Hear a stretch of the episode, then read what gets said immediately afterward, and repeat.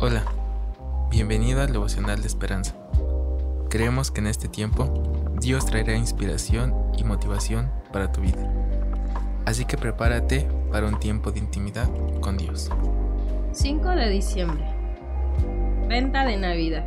Hoy el devocional está basado en el versículo de Primera de Timoteo 6:6. Pero de gran ganancia es la piedad acompañada de contentamiento una madre sentía que había gastado demasiado dinero en regalos de Navidad para la familia, así que un año decidió probar algo distinto. Durante unos meses antes de la fiesta, recorrió ventas caseras en busca de artículos usados y baratos.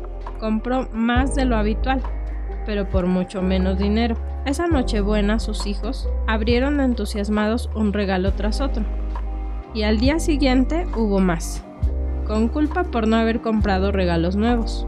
Hubo más a la mañana.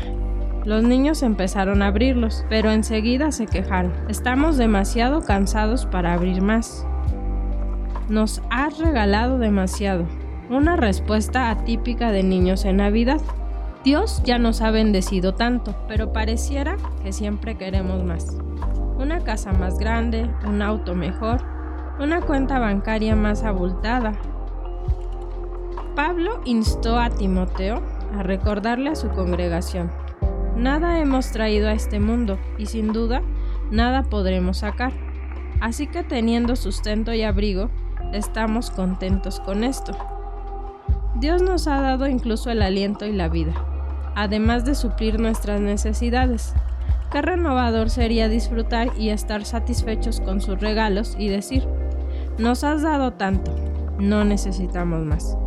Gran ganancia es la piedad acompañada de contentamiento.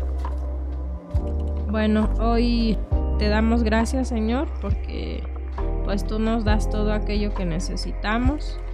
Enséñanos a ser agradecidos con todo lo que nos das, con todas tus bendiciones, a no necesitar más, a no ser exigentes. Yo sé que hay veces nuestro deseo nos llama y pedimos muchas cosas que ni siquiera son necesarias, Padre pero ayúdanos a ser siempre agradecidos con todo lo que tenemos porque yo sé que es mucho más de lo que tendríamos sin ti. Gracias Señor, amén. Esperamos que hayas pasado un tiempo agradable bajo el propósito de Dios. Te invitamos a que puedas compartir este podcast con tus familiares y amigos para que sea de bendición a su vida. Puedes seguirnos en Facebook, Instagram y YouTube como Esperanza. Hasta mañana.